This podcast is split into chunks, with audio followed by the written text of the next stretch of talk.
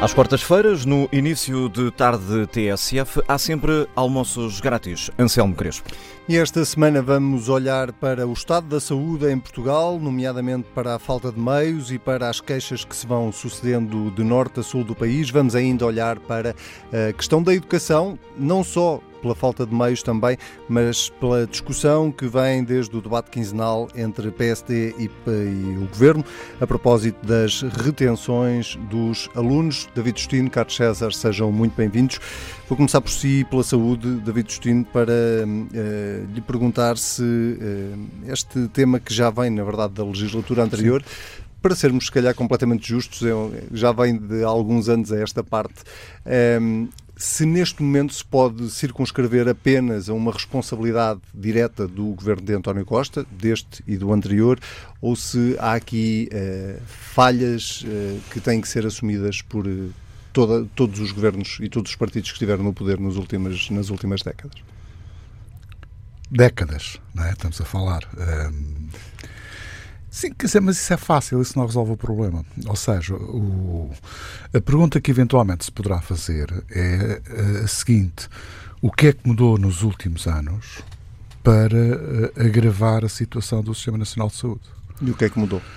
Eu acho que o que mudou tem a ver fundamentalmente com duas coisas. Em primeiro lugar, gestão de recursos humanos e capacidade de planeamento a médio e longo prazo desses mesmos recursos, que tem a ver desde a fase de formação dos médicos e enfermeiros até, digamos, a inserção, as carreiras, etc. E, em segundo lugar, terá a ver com uh, as restrições orçamentais que, para todos os efeitos, afetam um setor que já estava de há muito subfinanciado.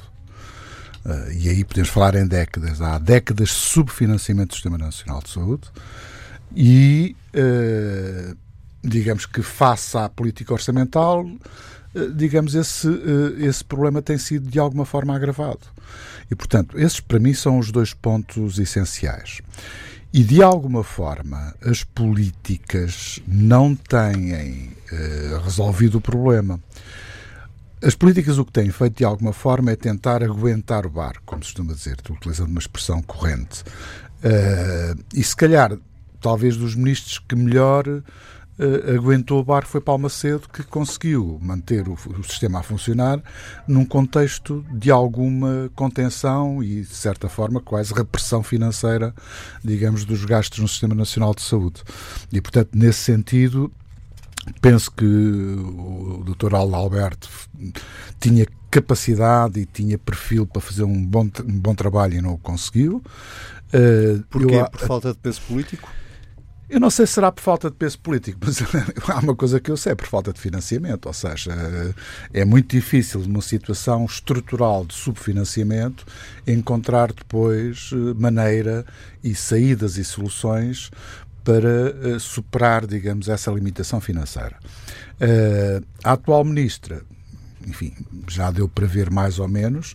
É uma excelente comunicadora eh, e penso que, na verdade, ela tem uma, tem uma grande capacidade de comunicar, mas não resolve, não é? Uh, nós precisávamos de alguém que eventualmente não comunicasse tanto uh, e que resolvesse. Eu dou o exemplo do que é que se passou na passada, se não estou em erro, segunda-feira, junto ao Hospital Garcia da Horta. Os deputados eleitos pelo Distrito de Setúbal do Partido Socialista fizeram uma vigília à frente das urgências do Garcia da Horta, a que se juntou mais os autarcas eh, de quer da Almada, quer dos Conselhos Limítrofes, Seixal, etc. Eh, e aquilo que me impressiona é que os senhores deputados do Partido Socialista foram para lá uh, reivindicar a reposição normal funcionamento da urgência pediátrica. Bom, ou seja, faz-me lembrar aquele ministro da Agricultura do Partido Socialista que, eh, estando no seu gabinete e tendo conhecimento que havia uma manifestação de agricultores ali no Torreto de Passo, salta do gabinete e vem para o meio da manifestação manifestar-se também contra o Ministério. Quer dizer, eh, é isto uh, que, eu, que eu entendo. Ora bem, estes números. Uh... Gosta desse espírito autocrítico, não é? Não, eu gosto, eu não gosto. Eu gosto, eu adoro esse tipo de coisas. Aliás, principalmente para poder depois comentar aqui, não é? Porque se, não, se isso não acontecesse, eu não tinha que comentar. Uh, e repare-se também uh, quais são as declarações que são feitas pelos senhores deputados do Partido Socialista e também pela senhora Presidente da Câmara uh, de Almada. É que é urgente encontrar medidas, é necessário conhecer qual é o plano de contingência que se tem, é necessária uma rápida solução deste problema e eu fico surpreso, quer dizer, fico atónito relativamente, digamos, a esta capacidade, como diz o, Carlos César, esta capacidade de autocrítica e de auto condicionamento. E depois, obviamente, estava o cenário criado para aparecer àquela hora da noite a senhora Ministra a fazer declarações para as televisões, a dizer que vai ser tudo resolvido, que vamos encontrar agora uh, meios para, por causa do concurso já foi aberto, já foi fechado, agora tem que se abrir novamente porque não há pediatras, etc. etc. E tudo isso é o quê para si? É um... Para mim é uma clara desorientação e, acima de tudo, é disfarçar a falta de medidas de base estrutural no Sistema Nacional de Saúde com algum folclore algum circo que nós já estamos habituados. Um dos problemas fundamentais, e por isso é que eu disse, um dos, eu já não discuto aqui a parte financeira, uh, mas vou discutir a parte da gestão de recursos humanos. Uma das razões que é apontado para a fuga uh, dos profissionais de saúde para é a existência de uma concorrência do setor privado. Ou seja, o setor privado vai buscar uma grande parte desses, desses profissionais. E aquilo que eu sei, até um pouco pela investigação que faço no meu centro, é precisamente a importância cada vez maior de médicos que estão a ser recrutados para ir para o estrangeiro. Médicos, alguns deles já especialistas, mas uma grande parte deles que não têm sequer a especialidade e que vão ganhar mais do dobro daquilo que ganham aqui. Mas isso resolve-se já não falo pagando caso... só, isso resolve-se pagando só melhor? Não, resolve-se resolve pagando, uh, fazendo um bom planeamento no que diz respeito à parte das especialidades e, acima de tudo, dignificando o trabalho dos médicos. Quer dizer, não é o problema de ser horas ou o problema, às vezes, de dinheiro, é o problema de ter condições para se poder trabalhar. Meios de diagnóstico a funcionar como deve ser, ter equipamentos, alguns deles que estão fechados por falta de manutenção e que não, não, não estão disponíveis para serem, por exemplo, utilizados, como já foi verificado em vários sítios. E, portanto, há aqui um problema que tem a ver quantos médicos é que vamos precisar. Isso já devia ter sido ficado definido. Em que especialidades? E então, quer o próprio número de vagas Penso que a Ordem dos Médicos tem alguma responsabilidade na definição dessas vagas, mas quer dizer, o Governo também não é insensível a isso. Havia aqui algum, tinha que haver é alguma, alguma sim, sim, mas tinha que haver alguma concertação relativamente às necessidades que existem. Agora, o número, só para vos dar uma, uma ideia, em 2018 foram emitidos 555 certificados para uh, médicos se apresentarem no estrangeiro. Foi o maior número desde a crise e suplantando o pior ano da crise, foi 2013, 2014. Em 2019, no primeiro semestre, já vamos em 386 certificados emitidos. Quer dizer que vamos praticamente aumentar ou, quase duplicar. Isto quer dizer o quê? Os quer... médicos portugueses estão a fugir do país? Ah, estão, claramente. Claramente, ou seja, ainda temos aqui com os números não muito grandes, mas também a classe é mais reduzida. Uh, e aquilo que, que, que, se diz é que nós estamos num mercado que é um mercado concorrencial à escala europeia e andamos a tentar regular à escala nacional. É claro que isto depois não, não diz a bota com a perdigota, nomeadamente a própria uh, proposta de condicionar o acesso à especialidade através de um estabelecimento de um compromisso de vinculação pós-especialidade, eu acho que é uma limitação que não resolve o problema. Aquilo que vai acontecer, como já está a acontecer, é que os médicos nem sequer vão concorrer à especialidade e vão fazer a especialidade lá fora, como já está a acontecer em muitos casos. E, portanto, eu sinceramente, aquilo que é aparentemente uma boa intenção para resolver os problemas do Serviço Nacional de Saúde acaba por ser uma prática que destrói o Sistema Nacional de Saúde, porque destrói aquilo que é o fundamental. E o fundamental são os profissionais que lá estão, quer médicos, quer enfermeiros. Quer dizer, fez-se reportagens eh, sobre a fuga dos enfermeiros para a Inglaterra. Eles continuam a sair em maior número neste momento, mas ninguém faz essas reportagens no aeroporto com aquele ar pungente e lastimoso das famílias a chorarem pela, pela Deixa saída ver, dos eh, coisas. o que é que o Carlos César- Era só para, no fundo, situar as coisas, mas eu volto a dizer, dois problemas fundamentais, financiamento e recursos humanos. Uh, Carlos César, o, o- quando ficou famosa a célebre de, uh, ficou famosa a frase de, de Alberto Campos Fernandes quando era Ministro da Saúde, com todos somos centeno no governo. Um, há de facto aqui um problema de prioridades políticas ou, ou na forma como se definem as prioridades políticas que depois levam a este subfinanciamento permanente uh, por parte do, do- no, no Serviço Nacional de Saúde, nomeadamente. Pode haver um problema de muitas prioridades políticas, porque, na verdade, a situação a que o país eh, chegou, fruto do desinvestimento em vários sistemas e serviços públicos, eh, obriga a um reinvestimento que é maior do que aquele que seria normal para assegurar o seu funcionamento corrente. Porque a degradação implica primeiro a recuperação e depois é que entramos eh, em velocidade de cruzeiro. O que aconteceu justamente é que, por exemplo, este período em que Paulo Macedo foi eh, Ministro da Saúde foi o período em que se foi apertando, apertando, com as consequências que depois se foram sentindo eh, nos últimos eh, anos. Mas Eu, de qualquer o, modo, o sistema gostava- não entrou em colapso. eu gostava de dizer, pois não, é porque quando nós começamos a apertar, o sistema tem uma inércia, que é ainda o que trazia de bom. Agora, tem outra inércia, que é o que já tem de mau. Eh, E, portanto, a recuperação é necessariamente mais lenta. Mas eu acho que eh, nós hoje, no nosso país, estamos a atravessar um período difícil em, algum- em algumas matérias. Por exemplo, as afirmações que eu agora eh, acabo de ouvir e que tenho ouvido sobre o chamado pacto de permanência, a falta de especialistas, etc., mostram um pouco como, eh, digamos, a verdade parece estar eh, independente da notícia e nem sempre eh, coincidente. Fala-se de medidas do governo que o governo não aprovou, eh, fala-se de medidas do governo que o governo nem sequer ainda definiu no tempo. É o caso, por exemplo, do chamado pacto de permanência que se transformou rapidamente.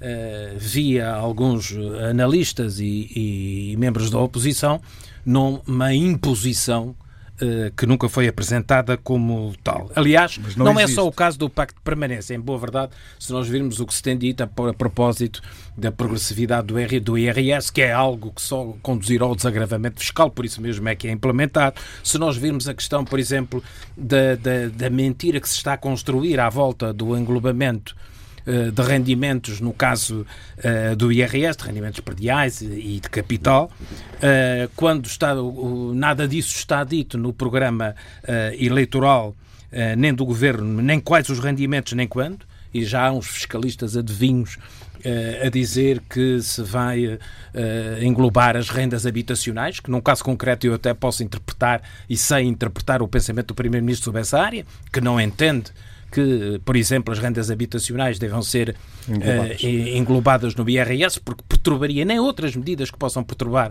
o mercado de arrendamento e o mercado habitacional. E eu próprio também acho, por exemplo, que não se devem incluir medidas que eh, prejudiquem, eh, digamos, a poupança ou que desencorajem a poupança dos portugueses. Mas estamos a tudo desviar. isso Esta vai acontecendo nestas áreas como na saúde e, Esta na, questão do Pacto de Permanência. e na educação. Esta questão do Pacto de Permanência, o Carlos César diz, não foi nada aprovado ainda pelo Governo, mas a partir do momento em que o Governo coloca em cima da mesa para debate. O eh, Governo não colocou em que- cima da mesa para debate. Quer dizer, o, esta matéria é uma matéria que está disciplinada no programa de Governo como um E eh, a imprensa tem retirado, eh, neste como em outros setores, algumas frases e algumas medidas onde tem preenchido a sua agenda informativa e legitimamente, e eh, todos são chamados a comentar cada um desses parágrafos. Foi justamente o que aconteceu neste Então, mas caso. o Governo não Nós defende temos- isso? O Governo não defende isso? Não, uh, nós defendemos o pacto de permanência, está lá, está no coisa. Ah, eu até, tá, até posso. pronto. Não, não, eu posso ler o que, está- o que está dito no, no, no programa de governo, que é isto: continuar a política de reforço de recursos humanos, melhorando a eficiência da combinação de competências dos profissionais de saúde e incentivando a adoção de novos modelos de organização do trabalho, baseados na celebração de pactos de permanência no Serviço Nacional de Saúde após a conclusão da futura formação especializada na opção de trabalho de dedicação plena, na responsabilidade da equipa e no pagamento de incentivos pelos resultados. Isto o que é que quer dizer?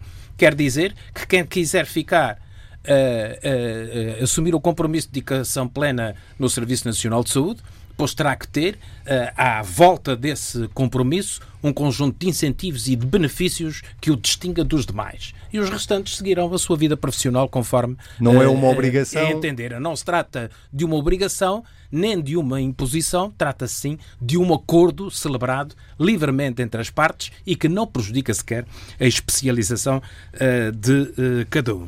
De qualquer modo, nós temos evidentemente algumas dificuldades do ponto de vista da formação uh, especializada, designadamente para no âmbito das vagas de ingresso para isso. Nós sabemos que isso compete à Ordem dos Médicos. A Ordem dos Médicos, no exercício das suas atribuições, definiu 1832 capacidades formativas uh, das quais foram abertas 1830, portanto, apenas menos duas vagas de, para, de, de ingresso na formação especializada e foram 430, apenas 430, mas já são muitos, como é evidente, os que não tiveram vagas por estarem uh, totalmente uh, preenchidas. O que é que o Ministério da Saúde, entretanto, fez? dada a urgência de mobilizarmos e formarmos uh, especialistas, uh, determinou uma auditoria externa à idóneidade e capacidades formativas do uh, Serviço Nacional de Saúde e está a trabalhar no aumento dessas capacidades, o que passará por uma análise dos resultados dessa auditoria, porque é importante dar resposta a, casos como são, por exemplo, os casos do, que aqui nós uh, vimos da urgência pediátrica uh, do Garcia da Horta. Oh, Carlos César, mas era exatamente isso que eu lhe gostava de perguntar, que é, talvez a indignação das pessoas passe um bocadinho por não compreenderem como é que se chega a este, como é que se deixa a coisa chegar a este ponto, Sim. ao ponto de encerrar a urgência pediátrica Olha, de um hospital como o Garcia de Horta. Bem, chega nós temos que ter em consideração, estamos sempre a falar do Serviço Nacional de Saúde como se fosse um serviço absolutamente decrépito e que não responde a nenhuma das necessidades dos portugues. Olha, nesta primeira semana de, de, de agora de, de, novembro saiu um estudo da OCDE sobre os serviços uh, nacionais de saúde. Uh, e os itens, uh, digamos, que foram mais avaliados tinham a ver com desempenhos do, do Serviço Nacional de, de Saúde em várias áreas, todas elas Uh, o Serviço Nacional de Saúde português está acima da média dos países da OCDE e até no que diz respeito uh, aos cuidados primários está no top da uh, qualidade de prestação desses serviços. Por outro lado, eu não quero repetir outra vez, mas nós porque já o disse várias vezes neste programa, mas entretanto, durante estes últimos quatro anos já foram demitidos mais de 12 mil profissionais, só de médicos e de, e já de enfermeiros e uh, nem a questão se coloca muito nas 35 horas, mas porque não... não... se aplica, por exemplo, no caso dos médicos, onde não houve Sim. essa redução de 40 para 35 horas. Mas não precisamos ter há, uma discussão de 8 e 80, não é? Há, evidentemente, nem problemas está mal, de organização do Serviço Nacional mas há de Saúde que eu já referi. Mal. Há mesmo um grande desafio a este governo. Uh, ou resolve, uh, invertendo esta tendência de degradação do Serviço Nacional de Saúde nesta legislatura vai ter uma complicação muito grande para explicar aos portugueses no final dos próximos quatro anos. E, portanto, deve ter uh, uh, uma referência uh, e uma âncora muito forte na resolução dos problemas do Serviço Nacional de Saúde, que é um serviço para o qual o Estado mobiliza mais de 10 mil milhões de euros por ano. Mais de 10 mil milhões de euros por ano. Não é coisa pouca. Uh, o que significa, e além disso, esse orçamento tem subido Uh, ao longo destes últimos anos. E não estou a falar de dotações, estou a falar de execução, uh, digamos, orçamental. E, portanto, esse trabalho tem que ser feito. Eu estou convencido que será feito com qualidade porque uh, nós temos que resolver basicamente dois problemas. Um é o da gestão dos recursos humanos, outro é o das listas de espera. E quem é que manda? Uh, Deixe-me só perguntar-lhe uma coisa. Quem é que manda na saúde em Portugal? É a Ministra ou é o Ministro das Finanças? Não há nenhum setor que seja. Eh, eu acho que essa pergunta é uma pergunta que pode ser aplicada a qualquer ministério ou em qualquer setor. É Porque desde que ele envolve a despesa, evidentemente que tem que estar uh, integrado com a política financeira mas e com o, os objetivos de finanças públicas. O peso Portanto, político, o peso político e as prioridades ah, políticas. Tratando-se, por exemplo, como são... eu acabei de dizer, de tratando-se de um setor, o setor da saúde, onde se gasta por mês, onde se investe por mês, onde se tem uma despesa, perdão, por ano eh, superior a 10 mil milhões de euros, evidentemente que tem que haver uma coordenação desse setor com a política de finanças públicas, porque isso é muito significativo. Agora, o que temos é que ter em consideração algumas prioridades. Por exemplo, eu não compreendo como é que, por exemplo, o, o PSD, ou que, ou, que, ou que soube, está de acordo com a redução de 23% para 6% no IVA da eletricidade, que aliás terá pouca, uh, por essa via fiscal, influência na fatura do contribuinte, e, e isso representa 800 milhões de euros. 800 milhões de euros é qualquer coisa com estas contas como 7, 8% do, do, do Serviço Nacional de, de, Saúde e que daria com certeza para contratar mais médicos, mais especialistas, mais auxiliares de educação, melhores equipamentos e por aí fora. Portanto, quando oh, oh, o, o David Justino falava de prioridades, ah, as prioridades devem ser justamente essas. Pois, é não consentir, não, não é? consentir nessa devassa fiscal que está em curso para a inibição das receitas e estar a todo momento disponível para estar a favor do aumento da despesa. Esse comportamento por parte de partidos que se dizem responsáveis e, no caso do PSD, que lidera a oposição, é que não pode, é que não é sustentável. Deixe-me só perguntar aqui ao David Destino, nós temos que mudar de tema, mas uh, também uh, um bocadinho mesmo perguntava aqui ao Carlos César. Marta Temido é, é um problema neste momento? Eu não sei. Ou o é um problema não está nela? Não, se é problema, é um problema Sr. Primeiro-Ministro e não é meu, não é? Uh, e não acho que seja, não acho que seja por aí. Ou seja, nós temos muitas vezes a tendência para personalizar, uh, digamos que a ação política nos figurantes. Quando há problemas de ordem estrutural, que não estão resolvidos. E este é o problema de base. Ou seja, o Partido Socialista teve quatro anos na governação, prometeu na verdade, ia resolver estes problemas, não os resolveu. Tal como não resolveu isto, não resolveu outros. Porquê? Porque são problemas de ordem estrutural para os quais não deu qualquer resposta. Este é que é o ponto fundamental. Nós podemos culpar os comentadores, a comunicação social, digamos, deste alarido que existe em torno do Sistema Nacional de Saúde. Se o PS quer continuar a pensar que está cheio de razão, mesmo que tenha os atestados todos da OCDE, e que, na verdade, o problema no Sistema Nacional de Saúde não existe, pá, que pensa assim, não há problema absolutamente oh, oh, nenhum, David, mas depois eu não estou a dizer que não existe. Não, mas não. você há problemas que são reais um e que têm resolução demorada. Sim, claro, mas quer dizer. Eu estou a dizer você... é que estes problemas não foram inventados nem pelo atual ah, pelo é governo presidido por António vem, Costa. Não, não vem de lá de trás, vem de um período muito é verdade, acentuado é de repressão económica e financeira Prontos. Eh, e que tiveram, digamos, consequências saber, no sistema oh, muito graves. Eu ainda estou para é? saber quando é que vocês vão culpar o governo da Troika, o governo do período da Troika, de todos os males do país. Eu acho Ainda estou a dizer quando é, quando é, qual é o prazo. Qual é o prazo que vocês têm para continuar a dizer sempre isso? Vocês já tiveram tempo para resolver o problema e não, não resolveram. cicatrizarmos todas essas feridas, é evidente não, que vocês também não fazem nada que para é, cicatrizar. Que foi, que foi, nessa altura que, era, que elas foram infligidas. Oh, oh Carlos César, peço imensa desculpa, mas discordo completamente. Tiveram mais que tempo para fazer as reformas necessárias. Não, não vamos, fizeram. Não, é não fizeram, passaram quatro anos a passar, digamos, a mão por cima do pelo e sem resolver o problema da doença. Esse é que é o problema. Agora, enfim. vamos avançar que uh, ainda temos um segundo tema que tem a ver com a educação, onde podíamos estar a debater como dizia o Carlos César há bocadinho, um bocadinho uh, na mesma lógica uh, que estamos a debater os problemas da saúde. Faltam muitos funcionários nas escolas públicas, há aliás manifestações uh, que vão surgindo um pouco por todo o país a esse propósito. Há também várias questões que se colocam com os professores, mas na, no último debate quinzenal, e esse debate depois prolongou-se ao longo dos dias, um, houve a questão das taxas de retenção. Quase 35% dos alunos com 15 anos contam com pelo menos um chumbo no seu currículo, o que faz com que Portugal seja, neste momento, um dos grandes totalistas em percentagem de retenções e houve, David Justino, eh, alguma, alguma não, bastante eh, diferença eh, ideológica, diria eu, entre o PSD e o Governo a esse propósito. Ehm, o PSD defende, de facto, ou acha mesmo que o Governo está a tentar criar uma escola pública mais facilitista? Estamos plenamente convencidos disso.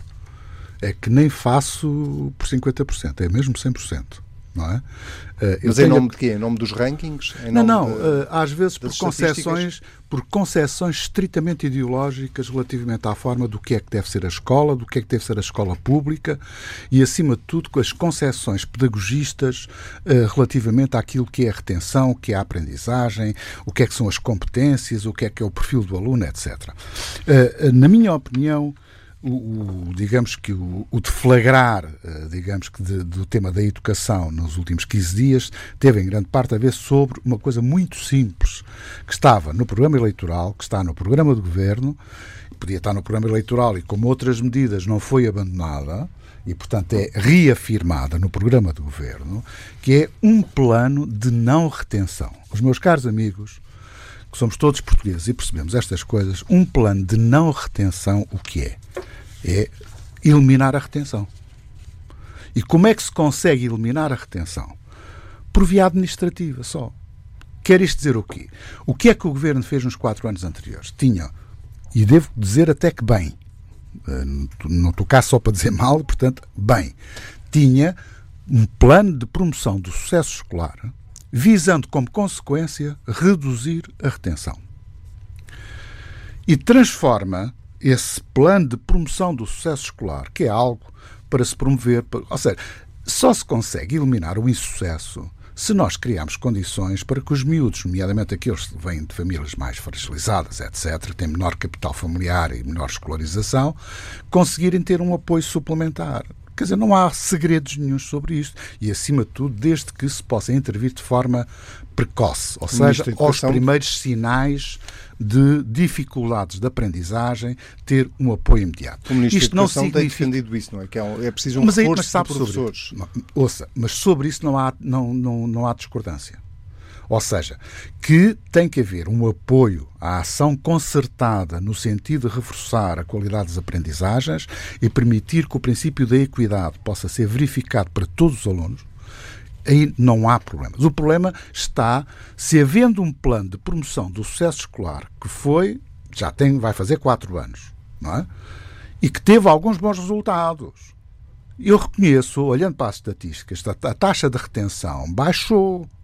Portanto, quer dizer que era um plano que mobilizou as escolas para tomar medidas, mas foi um plano construído de baixo para cima, não foi de cima para baixo. Não é? No sentido de tentar reduzir, eh, digamos, o insucesso, teve o meu apoio. Eu ajudei muitas escolas a elaborar os seus planos e as suas estratégias para combater o, insucesso escolar. E, portanto, eu não vou dizer mal daquilo que andei a alimentar e que andei a apoiar, como é natural. E, portanto, o problema que se põe é ser, então porquê é que não se dá continuidade a esse mesmo plano que vem de trás? Porquê é que se transforma um plano de promoção do sucesso escolar num plano de não retenção? Um plano de não retenção e eliminar a retenção. E eu não vejo outra forma de todas aquelas que eu conheço, de reduzir a retenção escolar, reduzir o insucesso escolar, que não seja por via administrativa. E, e foi isto que o doutor Rio, em, em plenário, disse. Ou sei lá, estamos de acordo com o problema dos apoios, estamos de acordo com o problema de melhorar as aprendizagens, estamos, sobre isso estamos de acordo. Diga-me lá se o aluno continuar a não saber, passa ou não passa? Isto é, é a pergunta mais simples que se pode fazer. E o que é que se estava a preparar? Porque eu vou lidando também com os meios próximos, digamos, da equipa ministerial. Tem muita gente conhecida, a gente vai também sabendo. E num setor significativo, aquilo que é geralmente designado da esquerda pedagógica, não é? Uh, existe a convicção que é mais fácil, através da proibição ou da eliminação administrativa da retenção escolar, que se consegue melhores resultados. Isso vai baixar a imagem que se dá, é que vai baixar as expectativas, vai baixar, digamos, aquilo que é a necessidade do reconhecimento do esforço e da disciplina para se obter melhores resultados. E isso vai ser mau, não é para os alunos que vêm dos grupos sociais mais favorecidos, porque esses estão sempre protegidos pelo capital familiar que têm em casa, não é? São aqueles mais fragilizados e aqueles que vêm de origens sociais mais humildes, que não têm esse apoio em casa, que não, podem, não têm dinheiro para pagar explicadores, que não têm, enfim, uh, o apoio dos próprios pais para fazer isso. E então, ao, é, é a ideia de como é que uma boa intenção na maior parte dos casos, dá um péssimo resultado. E, portanto, foi este alerta que foi deixado. E eu espero que o Sr. Primeiro-Ministro e o Sr. Ministro da Educação tenham isso em atenção. Tem esse, é uma questão ideológica, Carlos César? Não, eu não, eu não creio que, que, a questão seja necessariamente colocada assim. A questão ah, deve claro, ser. Se fosse colocada assim, você estava ser... de acordo comigo. não, é? não, deve ser Mas colocada de outra forma. Você tem colocado de outra forma é, para sim. não estar de acordo comigo. Não, não, não, se trata disso. Eu não, o, o que eu começava por dizer é que eu não compreendo as afirmações na interpelação do Dr. Rui Rio eh, na Assembleia da República. Compreendo, essa é porque ele não sabe do que fala, ou então falou enganosamente. O Dr. Rui Rio anda a comentar, digamos, um programa que ainda não foi definido, ainda não foi apresentado, então, limitando-se limitando ao recurso à frase populista de que quem não sabe deve ser chumbado. Uh, foi o que ele quis, uh, digamos, fazer uh, neste número na Assembleia apenas da República. perguntou. É uma questão muito clara e que tem sido, digamos, clara também para o Governo. O Governo não pretende eliminar administrativamente a retenção. O programa do Governo não fala em aprovações administrativas. Ah, claro. Uh, ou que os alunos passem, faltava, ou que os alunos passem sem saber. Bem, mas vocês falam e não deviam falar. Uh, isso uh, podia ter faltado. O que o David Justino já disse aqui e no passado, e já subscreveu também no passado, é o que o Governo no seu programa tem escrito. Nada mais. Nada mais, é do, nada mais do que isso. Fico contente e que é basicamente isso. criar um plano de não retenção no ensino básico, trabalhando de forma intensiva e diferenciada com alunos que revelam dificuldades, uh, refere-se estratégias de, digamos, de apoio aos alunos em função, digamos, de, de, das suas uh, necessidades específicas, uh, a criação do sistema de detecção precoce, de dificuldades de linguagem e na numeracia. Portanto, são uh, considerações dessa natureza que estão uh, no programa do governo, uh, assentes então numa ideia. É um problema de semântica. Essa sim, numa ideia, essa sim, ideológica. É que facilitismo é desistir dos alunos, é desistir das pessoas. Oh, Isso, mas o, o governo não faz. fazer uma pergunta. Mas no seu português, não, oh, no seu oh, português, diga lá o que é que entende por não retenção a não retenção não quer dizer num ano. Ah, especificamente. Coisa... Não, ah, mas claro que sim, pá, deve ser entendida no plano formativo do, do, dos alunos. O, o, o David Justino uh, tem, digamos, uma grande responsabilidade, aliás, claro nessas áreas. Trabalhou com diversas escolas não. e em diversos Uh, uh, planos para, para esse efeito.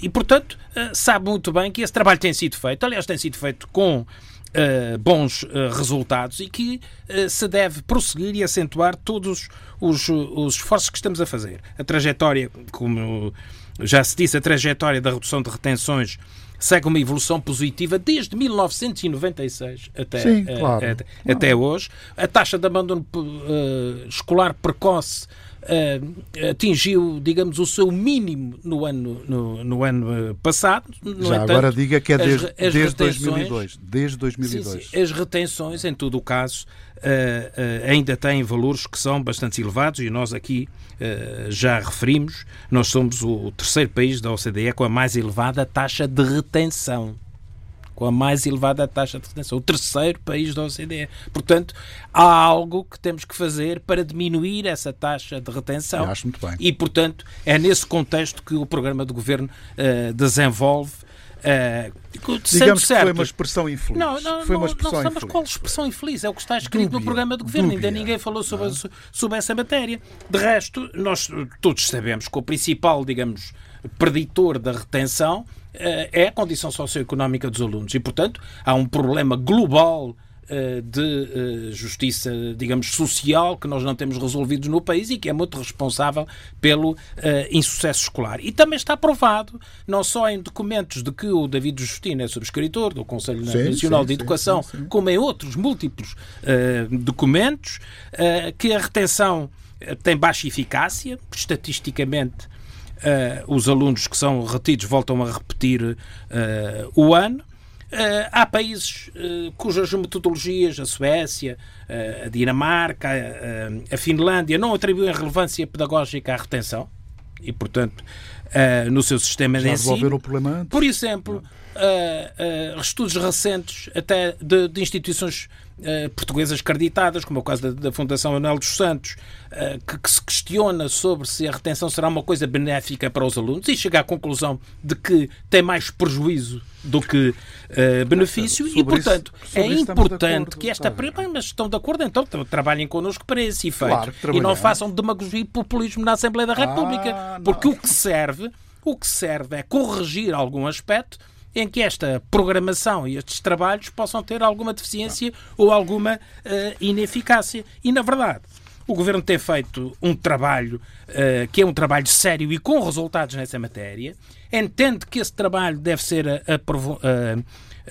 aprofundado no sentido de diminuir a retenção e continuará a fazê-lo. Uh, nós, o, David Justino conhece, as pessoas em geral podem não, não ter uma maior aproximação ao tema, mas nós temos trabalhado sobre o currículo, com a identificação das aprendizagens essenciais, a criação de tutoria para, para é- alunos, é... a afetação de é. centenas de 700 professores ao Programa Nacional para o Sucesso Escolar, o reforço dos psicólogos, enfim, um conjunto de, eh, de digamos, de, de, de, ações e de medidas que têm uh, permitido que uh, ver, haja um reforço ver. destes programas vamos uh, de sucesso escolar, dos quais, aliás, o David Justino é consultor. Muito bem. Sim, vamos, claramente, claramente. Vamos ao nosso minuto final. Esta semana é do David. Pois, eh, eu excluía precisamente aquilo que andam a solicitar já há bastante tempo, mas não temos tido a oportunidade e o Carlos César também não se sente à vontade, claramente, para estar a meter-se. É seara alheia. Foi sem seara alheia, não é? Neste caso é meter o punho não é? no laranjal. Não é? Bom, tem a ver precisamente com o problema das diretas eh, no, no Partido Social Democrata. No fundo, temos neste momento três candidatos assumidos. Eventualmente pode haver ainda um hipotético quarto, quarto candidato, que seria o Miguel Morgado.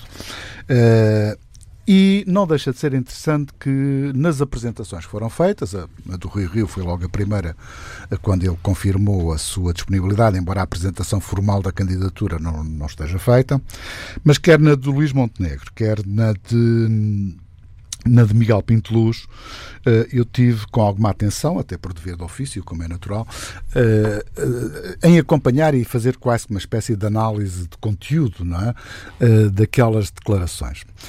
E isso fez-me, de certa forma, sugeriu-me, uh, até pelo tom e pelos objetivos que foram enunciados por cada uma das candidaturas, uh, dissertar um bocadinho precisamente sobre a diferença entre ambição e delírio. É? A ambição uh, acho que é um bom princípio não é?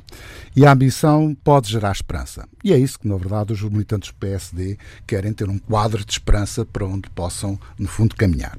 O delírio cria a ilusão, nomeadamente quando os objetivos uh, e as finalidades que são enunciadas são de tal forma, uh, eu diria quase que. Uh, cósmicas, quase, não é? Uh, que eu começo a perguntar até que ponto é que há credibilidade nestas propostas. Eu sei que os militantes gostam de ser mobilizados internamente por um discurso que seja um discurso assertivo, ambicioso, etc. Mas quando lhe falta credibilidade devido ao desmesuramento, digamos assim, uh, dos objetivos, isso uh, prejudica quer o próprio candidato, quer o próprio partido. E esse del é? delírio é comum ao, ao, Eu acho que o delírio é comum quer, quer ao Montenegro, com os 12 anos, mais as, todas as vitórias possíveis, as maiorias absolutas logo todas a seguir, etc. Quer ao próprio Miguel Pinteluz, que não quis ficar atrás, não é? Como apresentou a candidatura depois, também não quis ficar atrás. E faz-me lembrar, precisamente, aquilo que foi o último congresso do CDS-PP. Uh, eh, e viu-se como é que o delírio foi depois uh, registado e, acima de tudo, premiado pelo eleitorado nas últimas legislativas. Portanto, eu aconselhava aos meus companheiros, uh, que muito prezo, Luís Montenegro e Miguel Pinteluz, a pensar muito seriamente sobre, uh, o, o, enfim, o que é que é a ambição e o que é que é o delírio. E, em segundo lugar, uh, olharem para o exemplo do CDS-PP. David, o meu silêncio está a ser respeitoso, não é fúnebre. Exato, eu acho que sim. portanto, uh, para saber, para saber se no fundo, independentemente de eu ser um, digamos, um, um, um apoiante de uma das candidaturas, mas se é bom para o PSD entrar neste autêntico leilão de propostas, não é? Uh, qual delas as mais irrealizáveis? Uh, porque isso deixa de ter credibilidade não só para os candidatos, mas acima de tudo é pouco credível para a imagem do partido no exterior. Muito bem. David Justino, Carlos César, nós voltamos a encontrar-nos na próxima semana. Na próxima semana, Carlos César vai ser eh, substituído. Vamos manter o suspense, o suspense até à próxima quarta-feira para mais uns almoços grátis.